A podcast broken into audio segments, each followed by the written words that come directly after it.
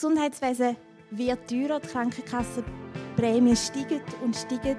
Eine Krankenkassenreform wäre eigentlich nötig, aber irgendwie tut sich im Moment einfach nicht so viel. Nicht so viel. Ob schon eigentlich relativ viele Ideen herum wären. Über eine Budgetkrankenkasse zu Prämien nach Einkommen bis hin zu der kompletten Abschaffung der obligatorischen Krankenkasse. Die vorgeschlagenen Ansätze sind vielfältig. Und ein Ansatz sticht im Moment besonders heraus. Die Einheitskasse wird salonfähig.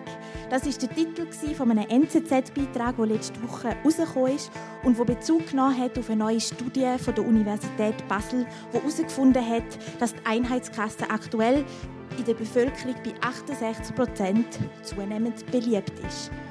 Heute Abend möchten wir besprechen, was sind konkrete Probleme bei der Finanzierung von unserem Gesundheitswesen, wie lösen wir das Problem, ist die Einheitskrankenkasse vielleicht wirklich eine valide Option und wie sieht es mit anderen Ansätzen aus? Meine Gäste sind Michelle Bayerler.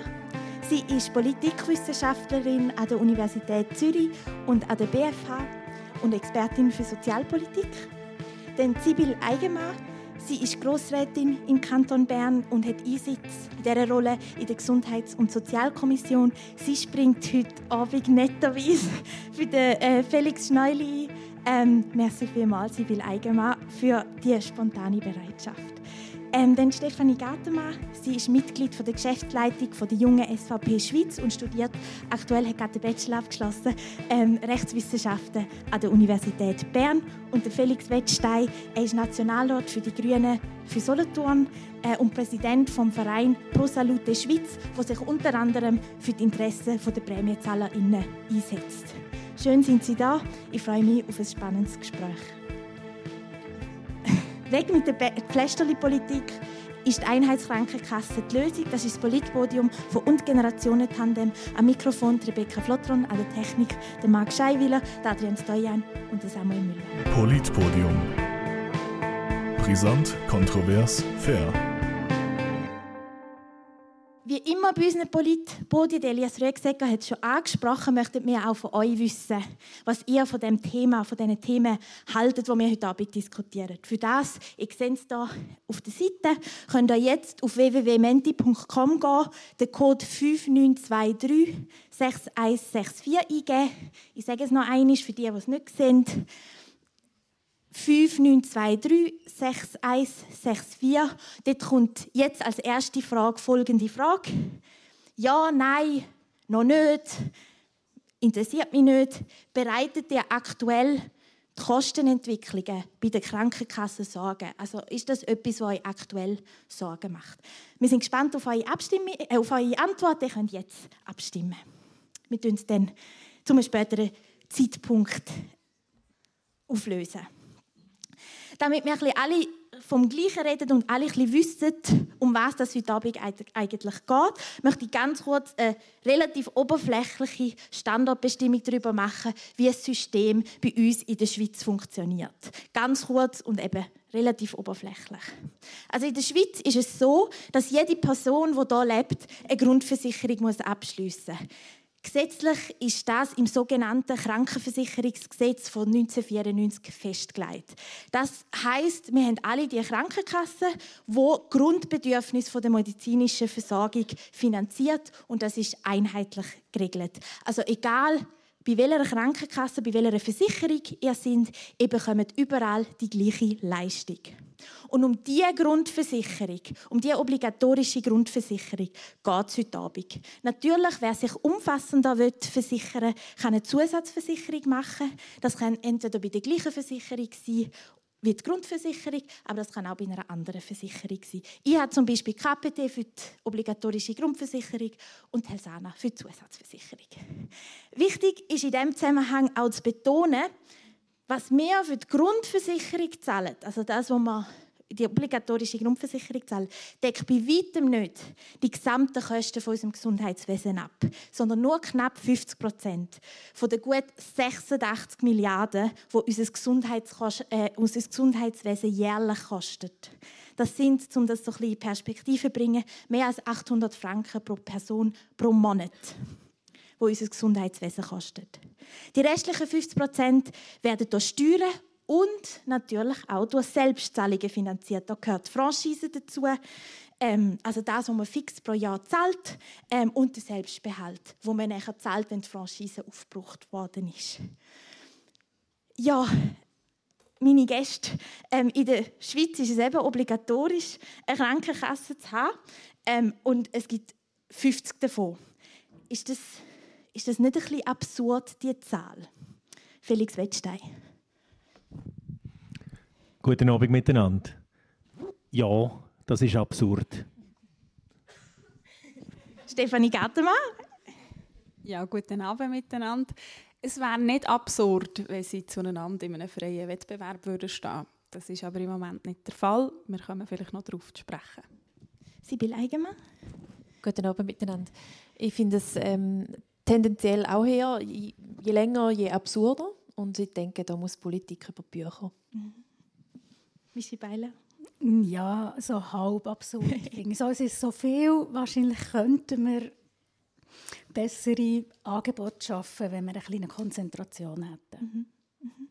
Also eben zum sagen, wenn ihr dann einmal euch selber für eine Krankenkasse entscheiden müsst, aus diesen 50 Krankenkassen entscheiden, welche das für euch die beste ist. Und da, weil ähm, unser Publikum zum Teil noch nicht sich hat müssen entscheiden für eine Krankenkasse. Die meisten von ihnen sind vermutlich noch bei den Eltern versichert. Aber Stefanie Gartemann, bei Ihnen ist es ja noch nicht so lange her, wo Sie sich für das hat müssen entschieden. Wie haben Sie sich da orientiert? Wie haben Sie sich da für eine von diesen Krankenkassen entschieden? Ja, vor 21 Jahren hat meine Mutter entschieden, welche Krankenkasse. Und äh, vor, vor einem Jahr habe ich nachher selber mit damit auseinandergesetzt, welche Krankenkasse würde passen. Weil jetzt muss man, soll man, darf man die Krankenkasse selber zahlen. Und da gibt es ja relativ gute Tools, finde ich, von, ähm, der Name geht nicht in wo aber genau, Comparis, die nachher wirklich auflisten und sehr transparent, dass ich wirklich gut finde, welche Krankenkasse bietet was genau an und wie teuer ist sie. Und aufgrund von dem habe ich entschieden, und da ja, das Budget von Studenten nicht allzu groß ist, ist es äh, eine Worte, die ich gefunden ist preiswert und bietet trotzdem das, was ich möchte versichert habe. Also comparis.ch ist äh, ja, eine von diesen grossen Plattformen, die man brauchen kann. Der Felix Schneuli, der unser Gast war, er ist dort äh, angestellt und äh, für solche Sachen verantwortlich. Wie ist es bei Ihnen, Sibyl Eigenmann? Wie, haben Sie sich, wie entscheiden Sie sich für Krankenkasse? Die kann man ja wechseln. Genau, die kann man wechseln und die sollte man auch wechseln. Es gibt allerdings auch paradoxe Auswüchse, das haben wir letztes Jahr gesehen, wo irgendwie die halb gefühlt die halbe Schweiz zu der KPT, zu deiner Versicherung gewechselt ist, weil sie einfach so massiv günstiger war wie der Rest. Ähm, ich mache das auch, ich gehe auf Comparis schauen, habe ja allerdings nicht gewechselt, obwohl ich eine günstigere Option hatte, weil ich einfach sehr zufrieden bin mit meiner. Ähm, ich benutze eine App, ich mache sehr viel über Chat-Funktion, also du meine Krankenkasse viel über Chat-Funktion äh, kontaktieren. Das finde ich sehr gäbig, ist für mich jetzt sehr zeitsparend. Das ist mir jetzt wert gewesen, dass ich das beibehalten kann, die Apps und den Kontakt, den ich hatte. Die Zufriedenheit ist mir jetzt ein bisschen wert gewesen, um ein bisschen mehr zu zahlen. Aber ähm, das ist ein Teil des Problems, oder? Die, die, all die 50 Krankenkassen, die wir haben, die bieten ja alles gleich an, wollen aber alle möglichst viele Kunden, beziehungsweise eigentlich ähm, wollen alle so viel wie möglich junge Leute, weil die das geringste Risiko natürlich haben. Und wie machen sie das mit Werbung? Und das ist eben ein Thema, wo, wo jetzt je länger mehr wird aufkommen, wo auch je länger mehr darf kritisiert werden. Also wieso braucht es 50 Krankenkassen, die alles gleich anbieten und eigentlich rein die Leute können anziehen durch einerseits durch den Preis und durch, durch Werbung. Und da, ist sicher, ähm, da sind sicher gewisse Fehlerreize herum, die man muss ab angehen muss. Michelle Beiler, haben Sie noch andere Tipps für unser Publikum? ähm, nein, aber ich kann vielleicht ein kurzes Beispiel erzählen aus meiner eigenen Erfahrung, als ich jüngere Kinder hatte, sind wir mal die ganze Familie eingeladen worden in Zirkus Knie von einer Krankenkasse, die uns gerne abwerben wollte. wir, wir haben das so ein bisschen überlegt, sollen wir das machen? Wir, wir sind einfach gegangen. Ein ganzes Zelt voll Leute, die alle von dieser Kasse eingeladen waren. Am Schluss haben sie uns dann ein, ein Gespräch, das war die Bedingung, ein Beratungsgespräch haben wir müssen machen die haben aber nicht wirklich ein besseres Angebot machen als die Kasse, die ich schon hatte. Darum habe ich nicht gewechselt. Und ich weiß ehrlich gesagt nicht mehr genau, wie ich zu der bekomme, die ich bekomme. Ich habe sicher einmal gewechselt, ich bin nicht mehr bei der von meinen Eltern. Felix Wettstein? Ja, es verwundert mich ja nicht, dass die andere Kasse dir kein besseres Angebot hätte machen können. Weil das Angebot ist das gleiche. Das ist ja gerade der Punkt. Alle haben den Auftrag, alles zu zahlen, was gemäß obligatorischer Versicherung versichert ist. Und darum müssen wir ja die Frage stellen, was ist denn überhaupt ein Interesse daran, dass eine Kasse sie, sie mich werben will? Und die Antwort ist ganz einfach. Die wollen, dass sie uns Zusatzversicherungen verkaufen wenn, wenn wir das würden auseinandernehmen wenn nicht die gleiche Organisation sowohl für die Grundversicherung wie für die Zusatzversicherung zuständig ist, dann nachher würden wir gar nicht müssen diskutieren über das Thema Einheitskasse. Das ist völlig klar. Wenn wir das organisatorisch würden auseinandernehmen, gibt es keinen Grund für mehrere Grundversicherungskassen. Ich selber bin auch bei der KPT. Ich habe die Herren nicht erst letztes Jahr gewechselt, sondern ein bisschen vorher. Aber ich habe in meinem Leben schon ein paar Mal gewechselt. Und ich habe seit rund 40 Jahren keine Zusatzversicherung, weil es einfach keine braucht. Merci vielmals. Ähm, wir haben Sie im Publikum eben gefragt, ob Ihnen aktuelle die aktuelle Finanzierungssituation beim Gesundheitswesen Sorgen macht. Ähm, und die Resultate sind reingekommen. Sie kommen vielleicht jetzt dann ähm, noch auf, dem, auf der Leinwand, aber ich kann schon mal zusammenfassen, was die Resultate sind. Die meisten da innen, und das spricht, glaube ich, für das Durchschnittsalter in dem Saal, haben gesagt, noch nicht.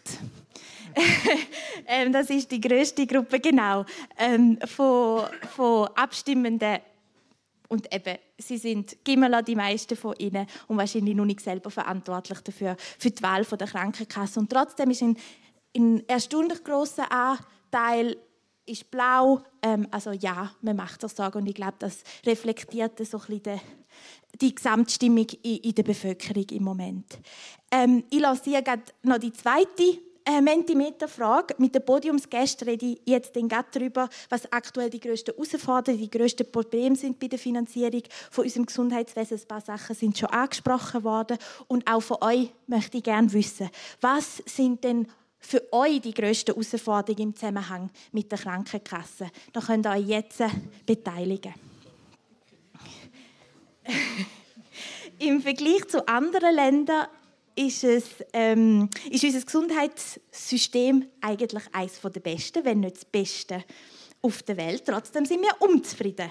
Ich habe es vorher gesagt, dass eure Stimmung widerspiegelt die Stimmung in der Bevölkerung, weil Umfragen zeigen, gut 80 Prozent der Bevölkerung ähm, fordern Reform bei der Finanzierung. Was ist denn genau das Problem? Eben, auf der einen Seite die beste Krankenkasse auf der Welt oder die beste das beste Gesundheitswesen auf der Welt und trotzdem 80 Prozent fordern Reform. Was ist genau das Problem, Felix Wettstein? Erstens, ich bin skeptisch, ob wir in der Schweiz tatsächlich das beste Gesundheitswesen oder eines der besten auf der Welt haben. Man hört das zwar ständig, man behauptet das auch gern und klopft das einander gegenseitig auf die Schulter. Und wenn wir genauer heranschauen, dann, dann stellen wir zwei Sachen fest. Erstens, wir wissen es gar nicht so genau. Wir haben nämlich noch erschreckend wenig äh, Instrumente, die kontrollieren können, wie gut dass wir eigentlich sind. Zweitens, wir müssten können vergleichen mit anderen und das können wir aus verschiedenen Gründen nicht. Unter anderem, weil eben auch die Finanzierungen in den anderen Ländern ganz anders funktionieren als heute. Wir könnten vielleicht von anderen lernen, das schon, oder mindestens in Austausch gehen und sagen, wie machen ihr es, warum machen ihr es anders als wir? Aha, vielleicht wäre das tatsächlich für uns auch eine Überlegung. Was man zum Beispiel kann vergleichen kann, ist, wie viel Geld geben einzelne Länder äh, aus für Gesundheitsförderung und für Prävention. Bei uns würde man müssen zusammenzählen, Bund, Kanton, Gemeinden zusammen. Und da muss man feststellen, dass unter den hochentwickelten Ländern die Schweiz zu denen gehört, die am wenigsten für Gesundheitsförderung und Prävention ausgeben. Das kann nicht das beste Gesundheitssystem sein. Michel Beiler, sind Sie einverstanden? Nein, ich möchte gerne kurz widersprechen. Wie in Vorbereitung für heute bin ich mal auf äh, bei der OECD da gibt es so ganz viele Statistiken, das ist vielleicht für euch auch noch wichtig, falls ihr das mal braucht, international vergleichende. Und ich habe dort auch verschiedene so Indikatoren gefunden so für die Qualität des Gesundheitssystems. Und zwei, zwei sind mir sehr besonders aufgefallen, zwei Indikatoren. Eins war äh, Anteil von Menschen, die an einer behandelbaren Krankheit sterben. Äh, irgendwie sind in der Schweiz 39 von 100'000. Und das ist absolute Spitzenreiterin im, im OECD-Ländervergleich. Also die OECD-Länder sind ein die entwickelteren Länder ähm, äh, vom so ein der globalen Norden an. Und der zweite Indikator war schon, selbst auch bei den, bei den Krankheiten, die man könnte vermeiden, vermeiden also preventable diseases, heisst, ähm, dort sind wir nicht ganz Spitze, aber immerhin etwa auf Punkt auf Platz äh, 7 oder so und auch noch relativ gut, vielleicht 49 von 100'000. Also wenn es darum geht, dass wir äh, überleben, ist unser System sehr gut. Es ist eines der teuersten, das zweiteuerste im OECD-Ländervergleich. Die USA ist noch viel teurer. Ähm, fast doppelt so teuer. Und die hat aber ein grosses Problem, weil dort ist erstens die Lebenserwartung sehr viel tiefer als in der Schweiz und auch bei diesen Indikatoren schneidet sie sehr schlecht ab. Sibyl Eigenmann. Ähm, ja, ich bin froh um die Zahlen, die sind mir natürlich nicht bewusst gewesen. Und du, du meinst glaube mit Spitzenritter, dass wir, dass wir gut sind, also dass wir tiefe äh, Todesfälle pro eben die 100'000 im Vergleich mit den anderen. Das freut mich natürlich ich persönlich, also wenn ich irgendwie einen Arzt brauche oder ich glaube erst einmal wirklich im Spital war, habe ich immer ein gutes Gefühl gehabt. Ähm, wir werden auch sehr gut betreut. Also rein aus subjektiven Wahrnehmungsgründen habe ich das Gefühl, wir haben, wir haben ein gutes Gesundheitssystem. Aber ähm, wir dürfen natürlich nicht aberkennen, dass es immer teurer wird. Und ich, ähm, ich glaube, die, die vielleicht hier heute da sind, an dem Tisch reden, äh, die haben wahrscheinlich kein Problem, um einen Arzttermin abmachen. Aber es gibt halt in der Schweiz Leute, die überlegen sich neuerdings zweimal, ob sie wirklich einen Arzttermin abmachen wollen. Weil mit allein mit der Prämie ist es halt noch nicht gemacht, sondern es kommt natürlich noch eine Arztrechnung und es kommt ein Selbstbehalt und es gibt äh, eine Franchise und all das kommt ja dann natürlich noch oben drauf bei der, bei, bei der Prämie, die man monatlich zahlt. Und es gibt, äh, es gibt Kategorien in der Schweiz, Gesellschaftsschichten in der Schweiz, für die wird das immer eine größere Bürde ich als Kantonspolitikerin höre einfach sehr oft, dass sich sehr viel oder die meisten Stakeholder eigentlich beklagen. Also die meisten Interessensvertreter im Gesundheitssystem beklagen sich. Die Spitäler beklagen sich, sie haben zu wenig Geld über. Gleichzeitig bauen sie riesige Spitäler. Das Inselspital hat nur noch Zweierzimmer. Also es ist eigentlich Luxus. Das neue Inselspital, das eröffnet wurde vor ein paar Monaten, nur noch Zweierzimmer. Die Ärzte beklagen sich, sie mögen einfach nicht mehr nach mit den Kosten, sie wären zu wenig abgeholten. Gleichzeitig gehören sie eigentlich zu den ja, bestverdienendsten Berufskategorien in der Schweiz.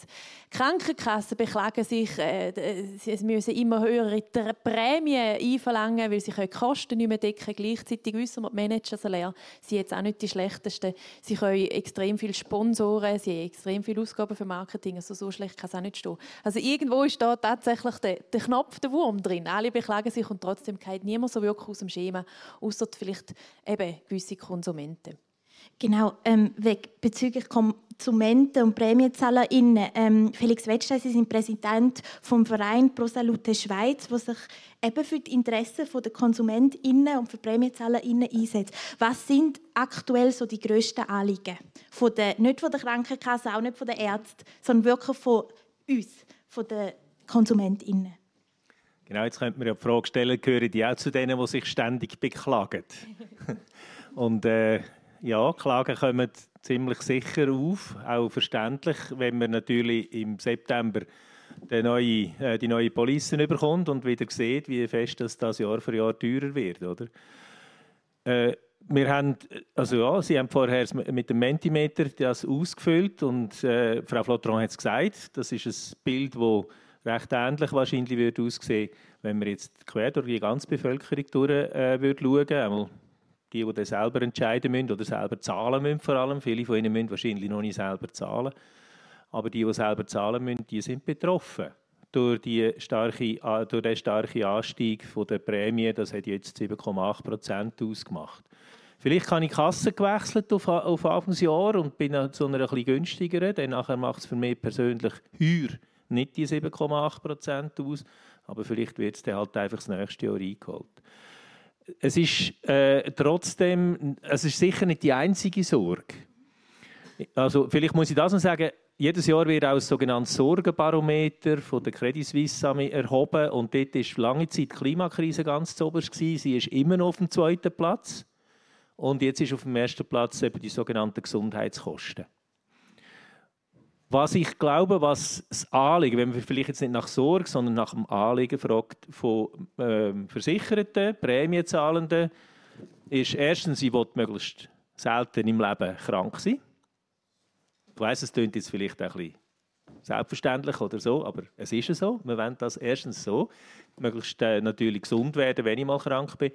Und wenn ich, wenn ich, wenn ich Behandlung brauche, dann will ich zwei Sachen. Ich will Qualität, also ich will fähige Leute, die mich behandeln.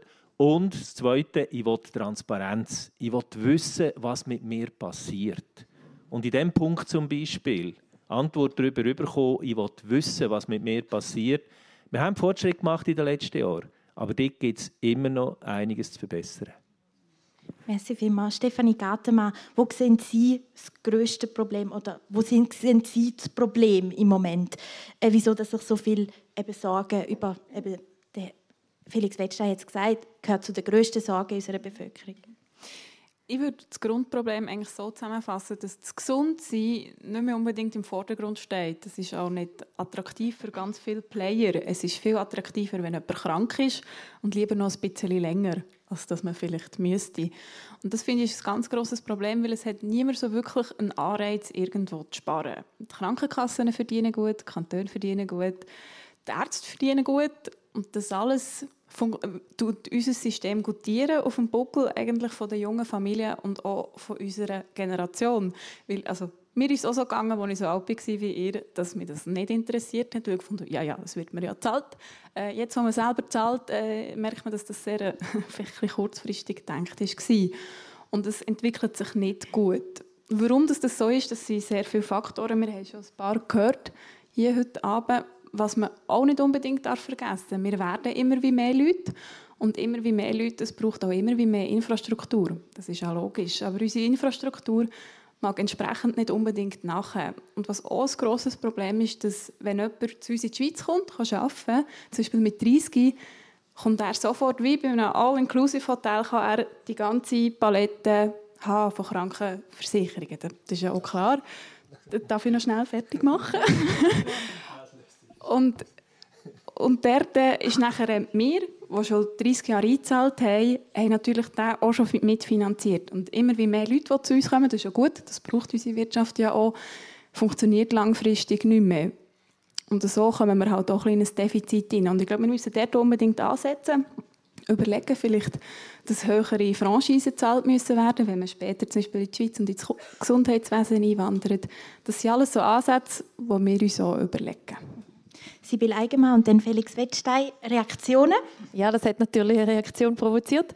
Also ich glaube, ähm, wir können sehr gut mal über Wachstum reden. Ich denke, das ist auch sehr wichtig in der Schweiz, dass man sagt, wie viel Wachstum darf es denn sein. Aber ich glaube, grundsätzlich für das Gesundheitssystem ist es gut, wenn mehr Leute einzahlen. Also wenn mehr Leute kommen, zahlen die auch mehr ein. Die zahlen ja auch Steuern, die auch wieder ins Gesundheitssystem fließt. Ich denke, das ist nicht das Hauptproblem. Es gibt auch nicht das Hauptproblem.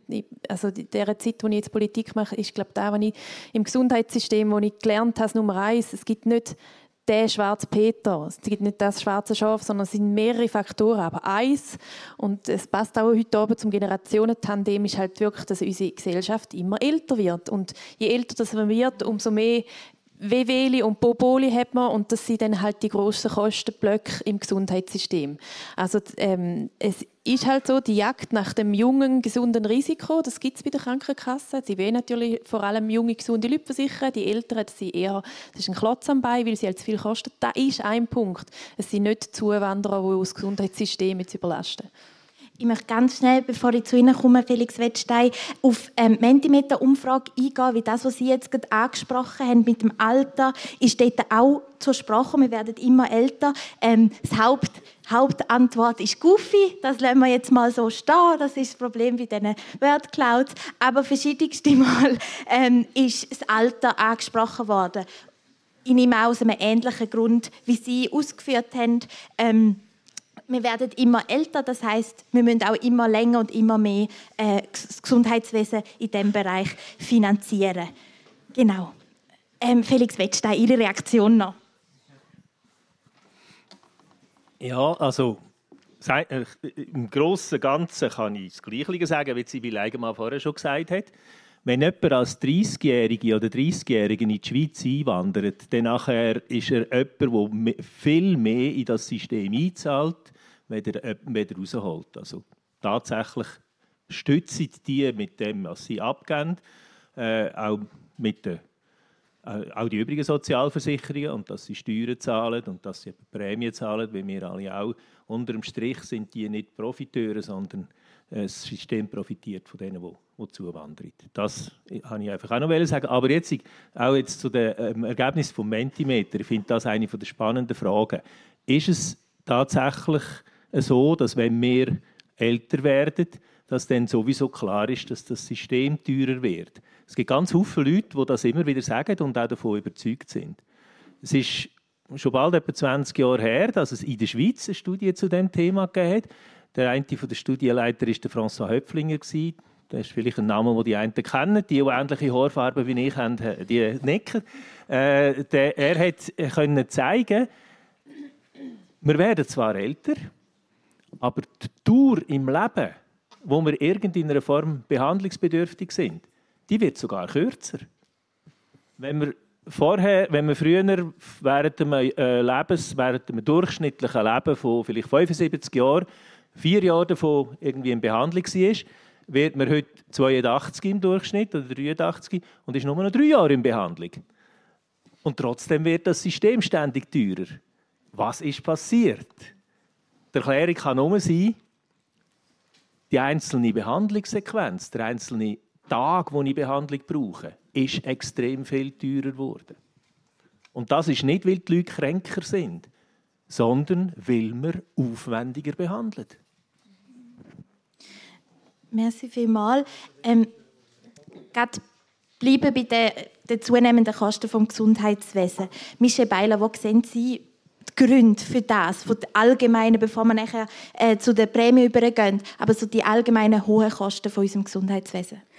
Also es gibt natürlich aber es gibt verschiedene Gründe und es ist schon ein Punkt, ist schon die Demografie und es ist nicht nur, dass die Leute älter werden, es ist einfach so, dass im Moment ein relativ grosser Teil der Bevölkerung in das älteren Alter kommt.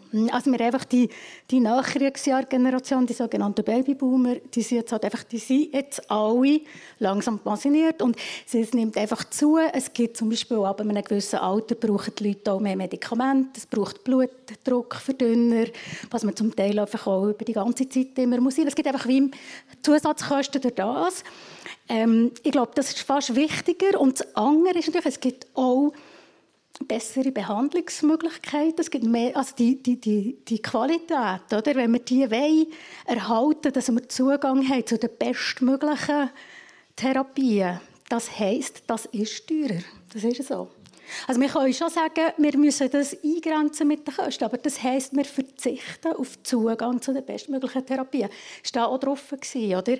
Also wie wollen wir den Tod verzögern? Oder wie hoch ist die Lebensqualität? Oder brauchen wir das, das, das Knie, das nicht mehr wehtut, noch mit 86? Also müssen, ja, also sind so es sind schwierige Fragen, die wir diskutieren müssen. Und ähm, dort sind wir, glaube ich, einfach auch noch nicht. Oder? Also es ist, es gibt, es gibt Sachen, die, die müssen wir, entweder müssen wir akzeptieren, dass wir mehr zahlen, und sagen, es ist aber auch wunderbar, dass wir alle so schön alt werden und, und so gesund alt werden und so viele Möglichkeiten haben, dass man bei zum Beispiel bei körperlichen Behinderungen hat man jetzt inzwischen so gute Hilfsmittel, dass man fast nicht mehr behindert ist im Alltag. Also bei körperlichen Einschränkungen oder, kann man kann man sehr gute Hilfsmittel, aber die sind auch wahnsinnig teuer. Also man muss einfach sehen, wollen wir das? Und das ist, äh, wie, finde ich, eine Frage, die man sich auch muss stellen muss. Und dann habe ich noch, ich will sagen, was jetzt im Aktuell noch, was, man, was nicht, vielleicht nicht so drauf war, wir haben jetzt neu mehr Finanzierung von der Pflege daheim, Spitex, über die Grundversicherung. Das ist sicher eine Zusatzkosten. Das ist auch eine Veränderung in der Gesellschaft, dass wir weniger ähm, Menschen haben, die, die direkt pflegen daheim ihre Angehörigen, dass das mehr halt über die System passiert. Und äh, was jetzt gerade aktuell auch ist, äh, Psychotherapie ist neu auch in der Grundversicherung und da haben wir ein, ein Thema, da nimmt der Bedarf zu. Es ist auch einer von grossen Ausgabenposten, das betrifft vor allem auch junge Menschen. Also muss man auch sehen, also das ist auch dort drin. Eine ganz schnelle Reaktion, ganz, ganz bevor ich der Stefanie Gatemann noch mal das Wort gebe. Also ich finde es ein super Votum, ich würde dem sehr äh, zustimmen. Ich finde auch, es gibt eine gewisse Erwartungshaltung in unserem Gesundheitssystem. Also die Leute zahlen die Prämie, die Prämie gehen jedes Jahr auf und dann gibt es sich auch wie so eine Erwartungshaltung. Also ich habe jetzt das zahlt, ich habe jetzt das verdient, ich möchte jetzt in das beste Spital zum besten Arzt und die beste äh, Behandlung. Das ist sicher auch etwas, was drin spielt. Und auch das immer wieder, immer wieder, wenn ich mit, mit Leuten über das Gesundheitssystem rede, gerade Leute in meinem Alter oder noch jünger, sagen sie, ja, mit, mit, mit 86 eben noch ein neues Knie bekommen, das geht doch gar nicht. Aber ich möchte die Diskussion eigentlich auf keinen Fall führen. Ich glaube, es ist eine sehr ethische Diskussion und ein, ein sehr ein heikler Punkt. Wir sind hier in der Schweiz, wir sind eines vom reichsten Land der Welt. Und ich finde, wenn es einem dann selber betrifft oder wenn es eben Großmutter betrifft oder den Vater betrifft, dann hört man dann sofort auf, dort darüber zu reden. Und ich finde auch, wenn eben die 86-jährige Person mit dem neuen Kniegelenk dann eben noch 10 Jahre kann, selber gärtnern, selber kochen, selber ins Bett gehen und sich baden und duschen, ist das viel mehr wertvoll, wie wenn sie das neue Kniegelenk eben nicht bekommt, dann aber die nächsten 10 Jahre irgendwo in einem Heim oder Bettlägerig ist, das kostet uns dann viel mehr. Also die Diskussion finde ich sehr, sehr heikel, von dieser warne ich eigentlich. Herr Stefanie Gartemann, ich gebe Ihnen nochmals das Wort als Reaktion auf alles, was vorher Ich bin total einverstanden mit der Frau Beihler. Wir haben mal noch so ein eine Kostenzusammenstellung gemacht und das sind nicht meine Zahlen, sondern das ist von ZHW, das könnt ihr auch selber nachschauen. Und der grösste Kostenpunkt ist so ein bisschen Mehrkosten pro Patient. Das ist einerseits auch zum Beispiel, dass wir in der Schweiz Generika, wenn es gute Generika gibt, dass man die auch nicht nehmen darf. Das ist, glaube ich, ein grosser Kostenpunkt, der unser System auch auftreibt. Da müssen wir unbedingt dran. Finde ich, ist die Politik auch sehr in der Pflicht. Der zweite Punkt, entgegen was dir vorher auf mein Votum hat gesagt ist das Bevölkerungswachstum. Das macht 30 Prozent aus. Dann ist die alternde Gesellschaft, das ist 15 Prozent. Aber es ist auch etwas Schönes, wenn wir älter werden können. Wir müssen einfach schauen, dass unser System nachmacht, dass trotzdem nicht wir als junge Generation viel mehr müssen zahlen müssen. Und nachher als letzter Punkt ist die Anzahl Krankheitsfälle. Einfach noch so. Vielleicht sieht man es, es ist ein, kleiner Ausdruck, das wäre so ein bisschen die Statistik, die man hier anschauen könnte. Merci vielmals, Felix Wettstein. Ich habe vorher äh, auf das vorletzte Votum noch reagiert, von der Sibylle Eigenmann. Äh, wir, ich, ich würde einen Punkt ein bisschen anders gewichten. Mir kommen ganz viele Menschen in den Sinn, die sagen, ich bin ich muss nicht das Beste und schon gar nicht das Teuerste haben. Also beispielsweise kann man ja äh, eine Verfügung machen, eine Patientinnen-Patientenverfügung und dort drin reinschreiben, welche Art von Behandlung, dass ich zum Beispiel, wenn ja, wenn es zu Ende geht, äh, wenn ich näher am Tod bin, welches, was wollte ich noch mit mir machen und vor allem was nicht. Und das ist schon eindeutig so, dass ganz viele Leute einverstanden sind, dass dann eben nicht mehr einfach alles in Bewegung gesetzt wird. Man will schmerzstillende Sachen, das will man sicher haben. Man will, wenn ich, wenn ich zum Beispiel psychisch extrem unter Belastung bin, also wenn ich wirklich fest Angststörungen habe, dann will ich, dass dann etwas dagegen gemacht wird. Aber nicht dass alle Eingriffe und so gemacht wird. Das einfach das ist eine Stimmung, wo ich auch sehr als, also ich erlebe, ich kenne sie selber, ich tue mich selber auch so äußern und ich, ich höre es auch von ganz vielen Leuten. Also ich bin nicht einverstanden, wenn an mich behauptet wird, äh, die Leute wegen jedem Bobo zum Arzt zäckeln. Es ist umgekehrt, dass viele Leute lang zuwarten, manchmal vielleicht sogar zu lang, weil sie eigentlich nicht selber auch noch wollen, das System ständig teurer machen. Das ist etwas, äh, und ich würde, wenn ich, wenn ich darf, äh, gerade noch etwas weiteres anschliessen wegen dem Stichwort Generika. Also eben, ähm, es gibt. Können wir schnell zuerst erklären, was Generika ist? Es Generika, es gibt Originalmedikamente.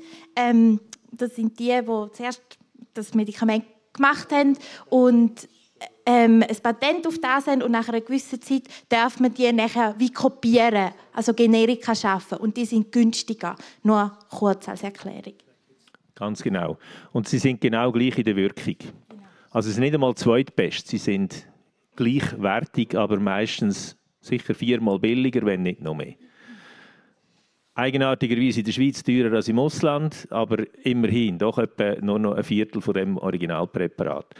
Und äh, du hast vorhin gesagt, Politik ist gefordert. Ich bin ja auch einverstanden. Wir sind auch dran vor drei Jahren und haben die Vorlage gehabt, dass man sagt, wenn es ein Generikum gibt, dann nachher soll die Grundversicherung künftig nur noch den Preis von dem Generikum vergüten, auch wenn jemand das Originalpräparat will.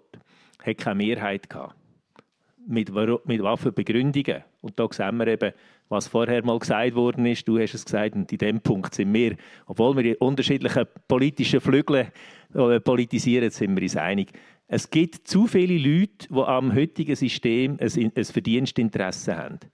Wo wir, wo, wir, äh, wo wir das diskutiert haben, haben wir, es, also ich als Nationalrat bin von der Pharmaseite heftig angegangen worden. Die haben lobbyiert davon, dass man Nein sagt. Weil man Ja sagen würde, dann haben wir, weil die Schweiz halt ein kleines Land ist, ein Problem, dass etliche Präparate, etliche Medikamente bei uns nicht mehr verfügbar wären, weil, weil wir einen kleinen Mehr zeigen. Darum dürfen wir dem äh, tieferen Preis, also nur Generika zahlen, dem dürfen wir wegen dem nicht zustimmen. Und das hat bei einer Mehrheit vom Parlament verfangen. Merci vielmals. Michel Beiler, Sie haben vorher auch reagieren ja, ich habe noch zu dieser Patientenverfügung, aber vielleicht mache ich es gerade so ein zu einem generelleren Thema. Ähm, ich finde, das ist wirklich einer von den, von den Punkten, der nicht funktioniert. Wenn jemand freiwillig sich für die Allgemeinheit einsetzt. Also sei es eben zum Beispiel Pflegearbeiten übernehmen, wo man gar nicht ja, wo, wo gar nicht zwingend sind, also wo, wo man ehrlich auch könnte zahlen durch die Grundversicherung. Wenn man, wenn man eben Patientenverfügung macht und sagt, ich mache gewisse Sachen nicht, ich helfe sparen, dann hat das keinen Effekt auf das, was man zahlt. Also es ist, dort ist irgendwo wie in den, in den Anreizstrukturen ist ein Fehler drin. Es ist so, Menschen sind so, wenn man kann etwas ausholen aus einem System, probiert man das. Und als Politikerin, Politiker muss man versuchen, da irgendwie das System so zu bauen, dass das weniger gut geht. Ich weiß, das ist schwierig, aber ich finde, es ist ein Thema, dass eben vielleicht auch muss überlegen, wie man dort vorgehen will. Darf ich vielleicht noch schnell einhängen? Du hast vorhin gesagt, dass die Leute nicht unbedingt mehr zum Arzt gehen. Bin ich nur teilweise einverstanden. Ich komme aus Mathe, das ist neben Interlaken und wir haben natürlich sehr viele Leute auf dem Notfall, wo vielleicht jetzt nicht unbedingt ein Notfall wäre. Und das ist natürlich auch etwas, was mehr kostet. Aber warum ist das so? Wir haben ja zu wenig Hausärzte in der Schweiz. Und das ist eigentlich nicht unbedingt, weil, weil wir vielleicht zu wenig Ärzte haben, sondern wir haben sehr viele Spezialisten. Und Spezialisten können natürlich gute Preise verrechnen. Und es ist attraktiver zu sein als Hausarzt irgendwo abgeschieden in einem Dörfli. Und das, da müssen wir schon auch schauen, dass wir wieder das Modell vom Hausarzt können pushen, dass das wieder attraktiv wird, dass die Leute auch wieder sagen, ich mache eine Praxis auf dort und bin Allgemeinarzt. So können wir natürlich das auch wieder ein bisschen vermindern und die Kosten auch wieder absenken äh, auf die Anreize und eben verschiedene Reformmodelle und Sachen, wie man, man kann verändern kann, man dann noch sprechen. Ich möchte ganz gerne noch bei den höheren Prämien und bei den höheren Kosten bleiben. Was, ähm, was in dem Zusammenhang auch meiner Meinung nach sehr relevant ist, ist, dass eben, wir haben schon ein paar Mal gesagt, die Kosten steigen, die Prämien steigen, ähm, aber es ist auch einfach der Prozentanteil vom Einkommen, wo auf Krankenkassenprämien draufgehen und auf Gesundheitskosten draufgehen, wo steigen, oder? Also das, der Anteil vom Lohn, wo auf Gesundheitskosten ähm, gehen, steigt auch einfach und das ist ein großes Problem für viele Familien, würde ich behaupten. Ähm, wo, was ist da passiert? Also das heißt ja, dass irgendwo nicht ganz aufgeht. Die Prämien steigen, alles andere nicht. Sie beleidigen mich. Ähm, ja, ja, das ist so. Ähm, ja, was ist da passiert? Eben, das ist auch, was wir diskutieren, Gesundheitskosten steigen oder die einen sagen auch explodieren und die Löhne gehen einfach nicht mit, weil es ist nicht so einfach und das, man kann auch nicht sagen, der Lohn geht so, so auf und ähm, für alle. Also, ja, die, wo, die, die bei einem Kanton arbeiten, beim Bund arbeiten, in einer, im einem staatsnahen Betrieb, die haben meistens mehr Glück beim Teuerungsausgleich. Die, die bei einer kleineren KMU arbeiten, die haben weniger Glück, weil da kann man nicht einfach mit den Löhnen rauf, das ist nicht so einfach. Und dann hat je nachdem hat man einfach weniger Einnahmen pro Jahr. Das ist so. Und das ist, das ist ja das Hauptthema, über das reden wir heute Abend. Eben, dass die Kosten so explodieren, also die Prämie so explodieren, dass man eigentlich das Jahr darauf weniger Lohn hat. Dass eigentlich die Prämie, die man mehr zahlt, eigentlich vielleicht sogar mal, wenn man einen Lohnerhöhung überhaupt überkommt, das ist ja auch nicht, das muss man sich auch mal zu Gemüte führen. Also eine Lohnerhöhung ist einfach nicht normal jedes Jahr zu bekommen und auch nicht ein voller Teuerungsausgleich. Ähm, und selbst wenn man etwas überkommt, kann es immer noch sein, dass die Prämie sogar der wegfrisst. Und das ist etwas sicher, wo eben noch einmal Politik halt muss einfach angehen. Ja, das, das, ist die Krux oder die Quadratur des Kreises. Genau. Wie? Wie? Das besprechen wir natürlich dann auch noch. Ähm, um ein bisschen das in Zahlen zu fassen, also äh, 2023 sind die Prämien um 6,6 Prozent angestiegen, 2024 sogar um 8,7 Prozent. Um das so ein bisschen konkreter zu machen, für Familien heißt das bis zu 80 Franken mehr pro Monat, was für je nach je nach Einkommen, das man hat, natürlich ein grosser Anteil ist. Ähm, und das ist dann ja nicht das einzige, was ansteigt pro Jahr, genau. oder? Also es gibt ja nicht nur Krankenkassenprämien, die man zahlen muss, die Stromrechnung, nein, es gibt, äh, schlussendlich bleibt einfach weniger. Äh, was ich in diesem ganzen Zusammenhang, wir haben es auch schon ein paar Mal angesprochen, auch nicht ganz stehen, ist, im internationalen Vergleich haben wir in der Schweiz einen unglaublich hohen Selbstbehalt. Also unglaublich hohe Selbstzahlungen, die wir machen müssen. Also trotz Versicherung zahlen wir noch sehr viel selber. Und dann haben wir auch noch hohe Prämien. Das geht doch einfach nicht auf. Es ist zwar gesagt worden, wir sind eines der reichsten Länder ähm, auf der Welt, aber so viel vermögender sind wir doch gleich nicht. Michelle Bayerler, wie geht das auf? Ja, das ist, ich habe mich sehr viel mit dem befasst, so ein bisschen Vergleichen von diesen verschiedenen Finanzierungssystemen. Es ist natürlich schon so, dass jetzt äh, zum Beispiel in einem anderen Land, also Dänemark, da zahlen wir halt einfach die Hälfte vom Einkommen als Steuern. Das heißt, nach sechs Monaten arbeiten kann ich etwas behalten, wenn man es ganz plastisch sehen Aber wenn man immer etwas hat und etwas braucht, ähm, dann hat man natürlich nicht Zugang zu, zu Dienstleistungen. Das, das, System funktioniert relativ gut. Die Dänen haben das gern. Also die, die, die, die finden ihre, sind sehr zufrieden mit ihrem Leben, sind auch bei den Gesüngeren. Aber es ist so, also dort wird halt einfach sehr viel mehr den Leuten zuerst aus dem Sack geholt, für einen R wieder zu geben. Und bei uns ist es halt so, wir haben ein System das mit relativ tiefen im Vergleich äh, Steuersätzen, aber wir haben sehr hohe zusatzobligatorische Kosten, wie eben zum Beispiel die Prämie, wie die anderen Sozialversicherungsbeiträge.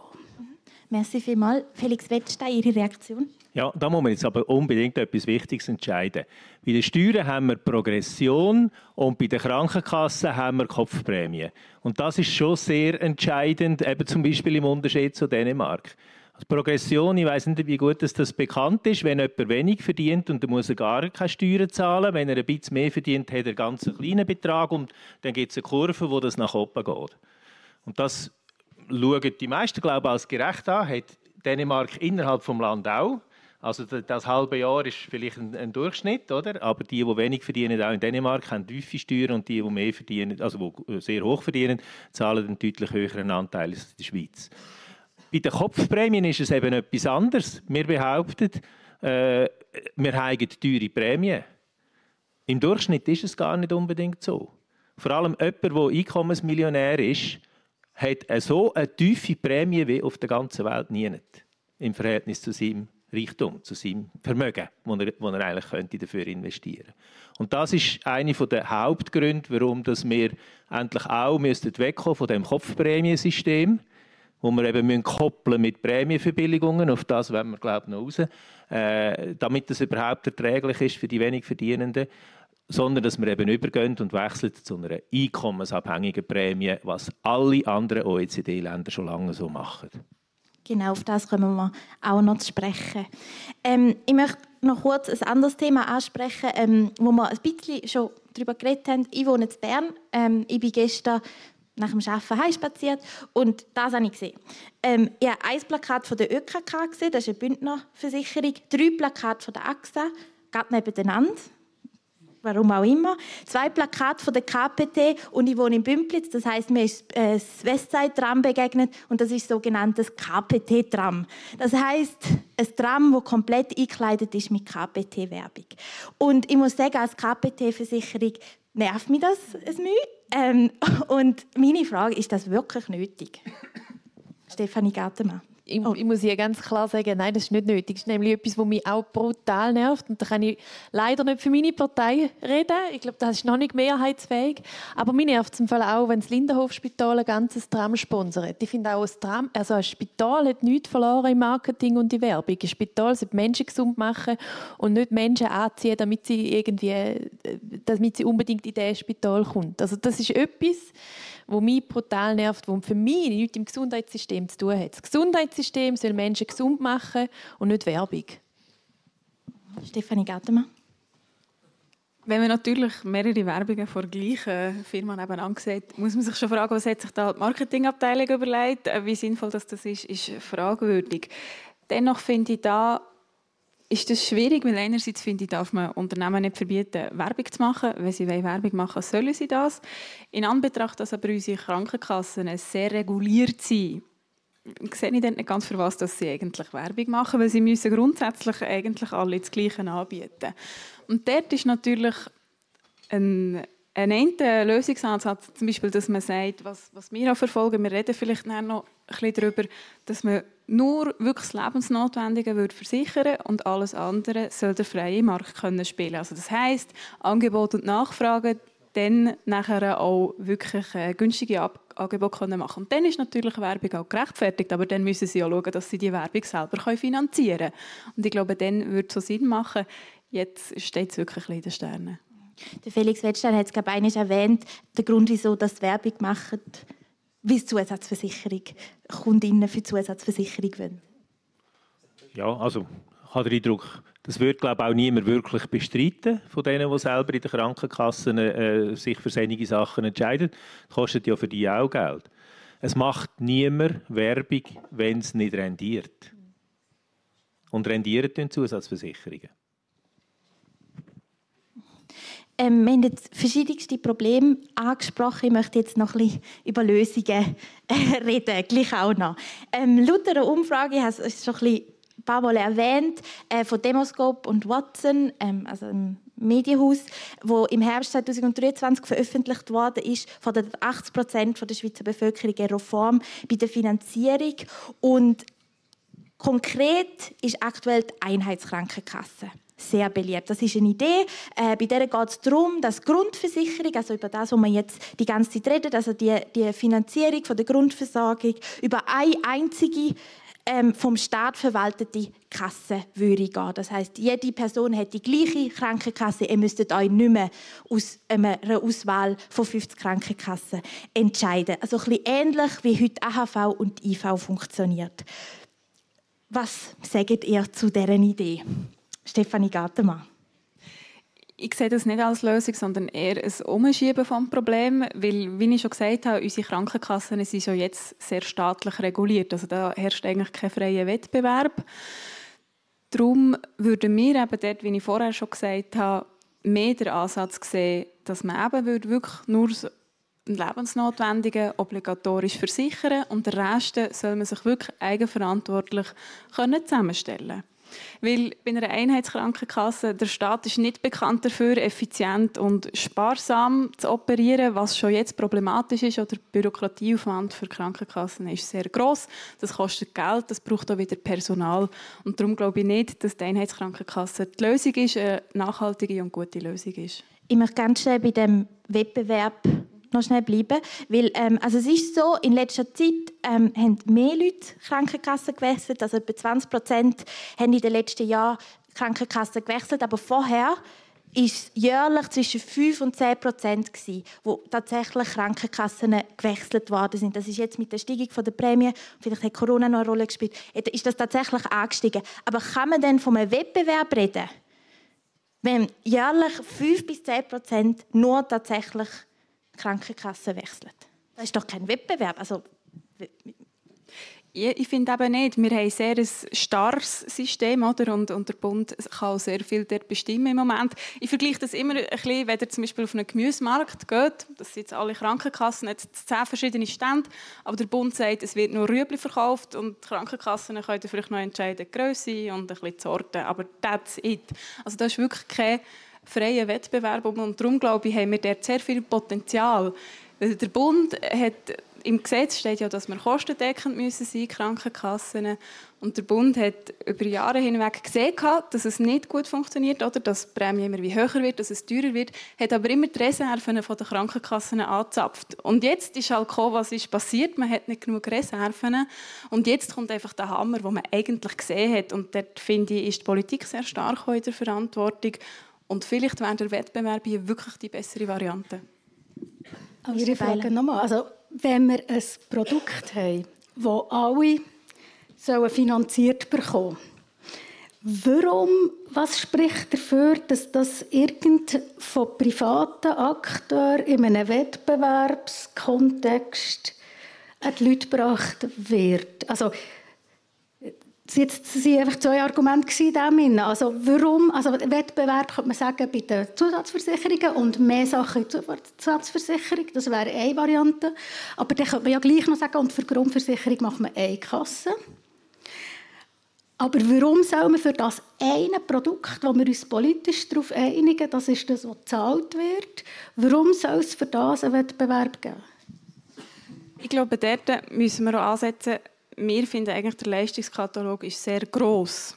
Da müssen wir sicher darüber reden, was wollen wir alles in diesem Grundleistungskatalog. Der ist, äh, wird immer wie dicker und immer wie grösser, dass man dort sicher soll überlegen und dass vielleicht auch Krankenkassen wirklich die besseren Angebote, was kann man alles, vielleicht ein bisschen mehr in die Richtung, in die andere Richtung. Dort sehen wir Angebot und Nachfrage, dass das zielführender ist als eine Einheitskrankenkasse. Ich möchte gleich noch ganz schnell bei der Einheitskrankenkasse konkret bleiben. Diesen Vorschlag werden wir nachher noch bisschen ausführlicher ähm, besprechen. Die Einheitskrankenkasse ist ja nicht eine neue Idee. Die ist schon mehrmals zur Abstimmung gekommen. Sie ist an der Urne gescheitert, das letzte Mal ähm, 2014. Michelle Beiler, als Politikwissenschaftlerin, wieso ist das da, damals gescheitert? Ja, ich bin natürlich auch da wieder in Daten schauen. Es gibt auch Vox-Analysen, also so Nachbaubefragungen, Nachabstimmungsbefragungen. Und dort ist also herausgekommen, dass die Leute sehr rationale Gründe hatten. Also die, die Ja gestimmt haben, haben also rational im Sinne von nicht ideologisch gross, sondern eher die, die, ja gestimmt haben, gefunden, ja, das wird die Prämie senken und das wird äh, äh, das System verbessern. Und die, die nein gestimmt haben, haben das Gefühl gehabt, ja, nein, das wird keinen Effekt auf die Prämie. Und eigentlich ist das System, das wir haben, okay. Ein kleiner ideologischer Grund hat es also Westschweiz, das ist in der Regel sind die Leute dort ein bisschen äh, staatsfreundlicher, also haben lieber staatliche Lösungen als in Deutschschweiz. Und dort ist in, dem, in den meisten Kantonen ist es angenommen worden. Und warum ist es denn plötzlich so beliebt? Ist das wirklich wegen der steigenden Prämie? Also ich würde jetzt sagen, auf, aufgrund von diesen Ergebnissen dann, wahrscheinlich sehen die Leute jetzt anders. Sehen, also schon äh, äh, ein grosser Stress jetzt mit diesen 8% Steigerung. Und es geht ja wirklich jedes Jahr rauf. Also ich sehe das schon, dass, dass die Leute finden, aber hey, hallo, es liegt am System. Ähm, und darum denke ich, das ist wie eine stärkere Vermutung, jetzt muss, oder ein, ein stärkerer Wunsch, jetzt muss etwas gehen. Und das wäre eine Variante. Oder machen wir doch die Einheitskasse. Und würde sich denn das wirklich verändern? Also könnte man annehmen, dass sich Prämie, aber auch die ganzen anderen Probleme, die wir mit der Krankenkasse im Moment haben, würde sich das, was würde sich konkret verändern bei der, mit der Einheitskrankenkasse, Felix, Felix Wettstein? Vielleicht kann man zuerst zu dem sagen, was nicht verrückt fest sich wird verändern, auch wenn es vielleicht manchmal gehofft wird. Äh, die Verwaltungskosten würden alleine wegen dem ein bisschen günstiger, aber nicht so viel. Und die ganzen 83 Milliarden, oder nein, 86 Milliarden, du hast am Anfang gesagt, wo das System inzwischen kostet, würde kaum entlastet. Es braucht die Werbeaufwände nicht mehr, es braucht das ganze Abwerben und neu administrieren nicht, wenn, wenn, man alles, wenn man wechselt. Das ist heute der Kostenpunkt. Aber im Verhältnis zu dem, was die ganze Behandlung kostet, ist es ein relativ kleiner Teil. Also man darf, man darf mit Fug und Recht sagen, ähm, auch eine Einheitskasse würde das Gesamtsystem nur unwesentlich günstiger machen. Trotzdem spricht sehr vieles dafür. Wir haben vorher viele Argumente gehört, warum dass es auch richtig wäre, dass man auf Einheitskasse wird wechseln Wenn ich so direkt gefragt werde, ob ich für die Einheitskasse bin, sage ich ja, als Rang 3. Im Rang 1 einkommensabhängige Gestaltung der Prämie. Im Rang 2, habe ich heute Abend auch schon gesagt, Trennung man muss noch schnell etwas nachfügen. Wenn ich, wenn ich einkommensabhängige Prämie mache, kann ich von einem Tag auf den anderen mit allen äh, Prämienverbilligungsprinzipien und, und Knörz kann ich aufräumen, weil dann braucht es nicht mehr. Jeder Kanton hat jedes Jahr im Parlament eine riesen Übung, wie viel das es braucht und wie viel dass man sich noch leisten kann, damit man die Prämienverbilligungen machen kann und man kann es für länger sie weniger Haushalt noch, äh, noch finanzieren. Man hätte von einem Tag auf den anderen mit einkommensabhängigen Prämien das ganze Problem weg. Also, das ist der Rang 1. Rang 2 habe ich gesagt, Trennung von den Organisationen, die für die Grundversicherung zuständig sind, gegenüber denen, die für Zusatzversicherungen äh, zuständig sind. Und wenn ich diesen Schritt tue, dann wird es schon das Jahr darauf nur noch eine Kasse geben für die Grundversicherung. Und da gibt es definitiv keinen Grund mehr, warum es verschiedene sein sollen. Sibyl Eigenmann, auf welchem Rang ist die Einheitskasse, Krankenkasse bei Ihnen?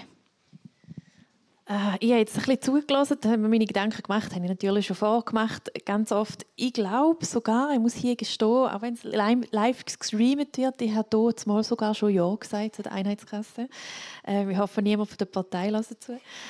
Ähm, ich glaube, das ist meine Meinung, man hat das System, das man heute hat, hier kreiert. Das war politisch so gewollt. Man hat gesagt, ja, man will ein bisschen Wettbewerb und trotzdem will man es ein bisschen, eben, das, was man anbietet, soll bei allen gleich sein und trotzdem ein bisschen Wettbewerb. Und jetzt sieht man halt, es ist jetzt nicht das Goldene vom Ei. Und die Schweizer haben so ein bisschen die Angelegenheit, dass sie das noch sehr oft gemacht haben. Also wir haben auch eine Postfinance, die eigentlich eine Bank sein sollte und trotzdem ist der Staat der Eigner.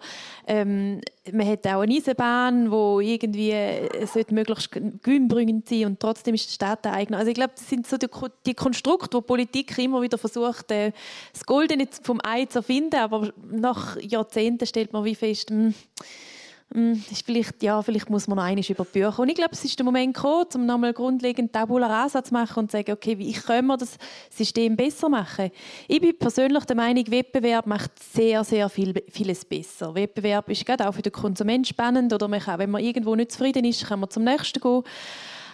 Aber ich bin auch der Meinung, dass der Staat gewisse Infrastrukturen muss anbieten Das gehört einfach zum Staat. Zum Beispiel Eisenbahnen, AHV. Das sind einfach Sachen, die der Staat muss machen und das macht er einigermaßen okay. Und alles, was zwischen ihnen ist, alles das hybride Zeug, da bin ich einfach nicht Fan davon. Ich finde einfach, entweder Vollwettbewerb oder man lässt es gerade sein. Und langsam aber sicher komme ich einfach zu der Konklusion, bei der Krankenkasse, bei der Grundversicherung müssen wir vielleicht das noch einmal in Betracht ziehen. Warum auch nicht? Momentan funktioniert es halt einfach nicht. Mhm. Merci vielmals. Äh, Stefanie Gartemann, die Umfrage von Demoscope und Watson zeigt auch, dass die SVP-Wählerinnenschaft dahinter steht. Ähm, also die wenigste wenigst Freude ähm, an der Einheitskrankenkasse haben die FDP-WählerInnen, aber die SVP-WählerInnenschaft sind unterstützt eigentlich die Idee recht stark. Und die SVP ist aber nicht unbedingt bekannt dafür, dass sie mehr Staat möchten.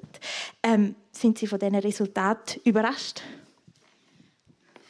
Überrascht, es ist ein Symptom von dem, was wir haben. Wir haben ein System, das immer teurer wird, das sich viele Leute langfristig nicht mehr leisten können. Das ist eigentlich sehr, sehr paradox. Die Krankenkasse ist mal eingeführt worden, für Leute abzufedern, die sich den Spitalaufenthalt nicht leisten können. Jetzt muss man sich überlegen, wie kann ich meine Krankenkassenprämie zahlen. Also müssen wir etwas machen. Und das ist natürlich eine, eine populäre Idee, die, die breit gestreut worden ist. Aber ich glaube, dennoch ist es langfristig gesehen nicht die bessere Variante, weil wir haben es jetzt eigentlich schon faktisch mit, wie du gesagt hast, oder mit ein bisschen Wettbewerb, aber nicht besonders viel.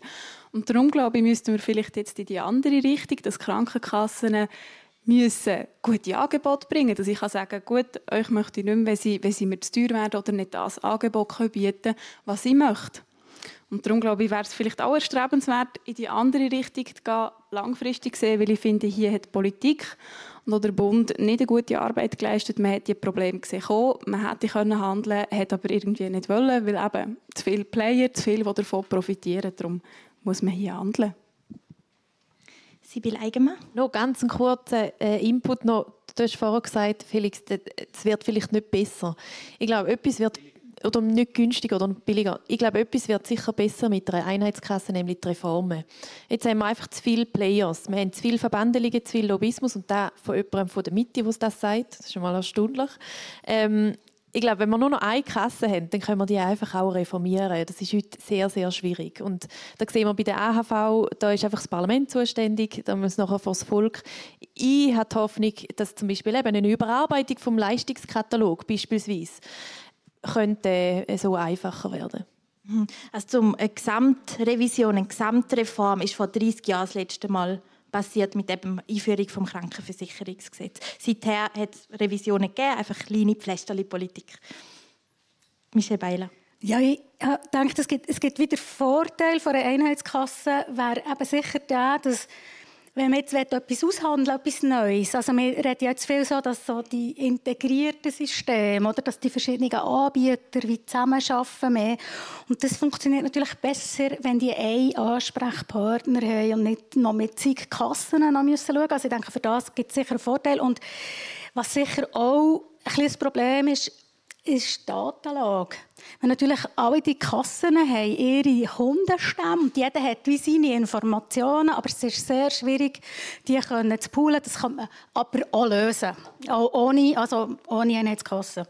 Ich finde, bei, bei, was der Nachteil einer Einheitskasse, den ich sehe, ist, was ja der, der Wettbewerb eigentlich bringt, ist, ich habe eine gewisse Auswahlmöglichkeit. Wenn ich nicht zufrieden bin mit dem Service, den mir meine Kasse bietet, dann kann ich zu einer anderen. Und das hat man dann nicht mehr. Also das wisst ihr vielleicht aus anderen staatlichen Versicherungen, da hat halt einfach, da müssen halt einfach das nehmen. Ähm, und auch das Personal hat auch keine Variante mehr. Also die Leute, die in diesem Bereich arbeiten, finde für die das gibt dann auch mehr Möglichkeiten. Äh, und so. Also ich finde, die, die, das würde man sich vergeben. Felix Wettstein? Die grösste Einheitskasse, die wir in der Schweiz haben, ist ja die AHV. Das Interessante ist zum Beispiel auch, dass die AHV im Verhältnis zu dem Geld, das sie umsetzt, das sie, das sie verteilen kann, mit Abstand die tiefsten Verwaltungskosten hat. Das zeigt eben, dass so eine einheitliche Lösung für etwas, wo auch von der Leistung her für alle gleich, äh, gleichgewichtet ist, äh, eben tatsächlich gut funktioniert und, und das ist für mich das Entscheidende, eine ganz hohe Akzeptanz hat. Es gibt kein anderes Sozialwerk in der Schweiz, das so beliebt ist wie die AHV. Es ist eine Einheitskasse. Wir sagen ihr nicht so. Wir sagen auch in der SUVA nicht Einheitskasse, obwohl sie auch eine ist. Äh, wir haben zum Teil, also ich plädiere auch dafür, oder ich möchte, das vielleicht noch als, als Anregung in die Runde geben, äh, vielleicht ist manchmal auch das Wort nicht glücklich gewählt. Ich könnte mir zum Beispiel vorstellen, dass man von einer Gemeinschaftskasse redet, statt von einer Einheitskasse. Vor allem mehr in der Deutschschweiz, wenn wir irgendwelche Wörter mit Einheit haben und dann stehen da uns gerade Nackenharzberg. Was? Äh, Einheitsbrei, da, wir wollen doch nicht alle über einen Leist schlagen, wir wollen doch Auswahl, wir wollen doch dürfen wählen und so weiter. Äh, niemand sagt, es müsse 50 oder 200 Anbieter geben für die AHV. Es ist eine Einheitskasse und wir sind alle froh darum. Gut, die AHV hat auch ihre Probleme. Wir stimmen am 9. März über zwei Vorlagen ab, weil sie eben auch Finanzierungsprobleme haben. Das Verwalten von der Nicht Verwaltung, das stimmt. Aber trotzdem finde ich, sieht man auch dort, dass es eben nicht funktioniert, wenn es einfach eine Einheit ist und wenn das der Staat kontrolliert. Weil wir haben dort Probleme. Auch dort hat man nicht unbedingt steht man vor, vor grossen Lösungen, nur weil es jetzt eins ist, sondern es sind sich alle auch wieder uneinig, die Politik und alle Funktionäre. Darum finde ich, ist das nicht unbedingt ein Ansatz, den man jetzt auch bei der Krankenkasse muss wählen muss. Weil was ich ein bisschen die Gefahr sehe, wenn wir einfach eine haben, kann einfach die Preise diktiert werden. Und ob das unbedingt immer pro Konsument ist, zweifle ich sehr stark an. Am 7.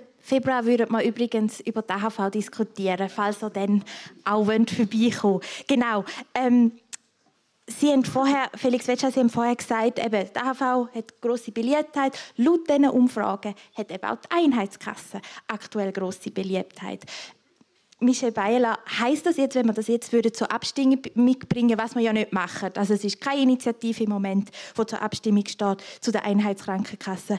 Aber kann man jetzt davon ausgehen, dass eine SP-Initiative oder Initiative der Grünen auf einmal auch FDP und SVP-WählerInnen gewinnen würde, eine Einheitskrankenkasse durchkommen? Das ist immer ein bisschen schwierig zu sagen, ob ja, äh, bei einer konkreten Frage ähm, oder also bei einer konkreten Abstimmung, ob die Leute sich gleich verhalten wie bei einer, bei einer Umfrage. Also wir wissen, dass das meistens die, die Zustimmungen ab je näher dass es geht zum, zum Abstimmungstermin, wenn der Wahlkampf läuft, der Abstimmungskampf läuft, dann die Leute das wie auch die negativen Argumente sehen. Da gibt es natürlich auch hier jetzt sehr viele Kassen, die natürlich ein Interesse haben, gegen das zu lobbyieren also, und, und, und den Abstimmungskampf führen. Also das wird sicher nicht jetzt einfach gerade ein Spaziergang, wenn man jetzt mal so, ein, so eine Politik machen will. Äh, die Einheitskrankenkasse ist natürlich nicht die einzige Reformoption. Wir haben das spezifisch aufgegriffen, weil eben die verschiedensten Umfragen im Moment rauskommen, die doch überraschende Resultate produziert haben. Ähm, Felix Wettstein, Sie haben es jetzt schon mehrmals angesprochen, auf Ihrem Rang 2 ist die sogenannte Trennung von der Grundversicherung und der Zusatzversicherung. Um was geht es da genau und was versprechen Sie sich für, von dem ähm, für unser Gesundheitswesen? Es geht, also ich hoffe, es ist äh, gäbig verständlich, nicht die gleiche Firma, nicht die gleiche Organisation soll beides machen. Es soll eine eine Organisation geben, die ganz zuständig ist als Versicherung für den ganzen Bereich der obligatorischen Krankenkasse.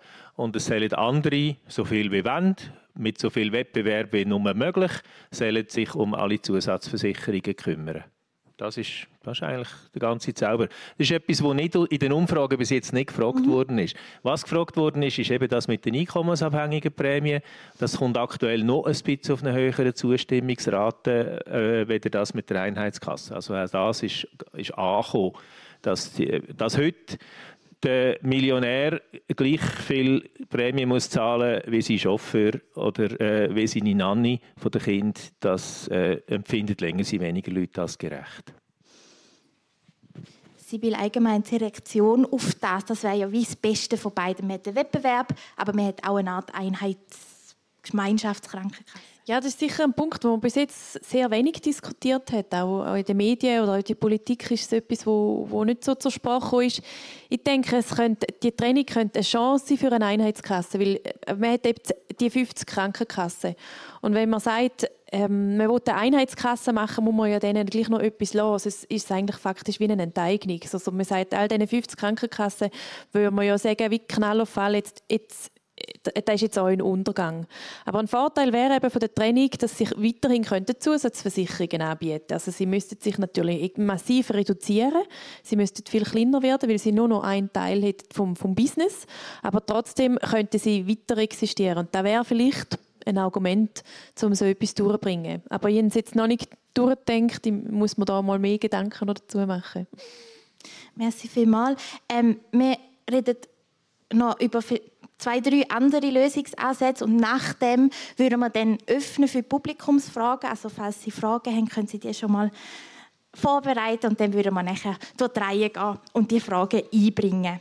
Ähm, Sibyl Eigenmann, die Initiative von der Mitte, ähm, die Kostenbremse-Initiative ist das, kommt im Juni, ziemlich, also im Juni zur Abstimmung. Genau, äh, um was geht es da genau? Das ist eine Initiative, die ähm, die ehemalige CVP noch die Unterschriften dazu gesammelt hat, wo jetzt was Volk kommt.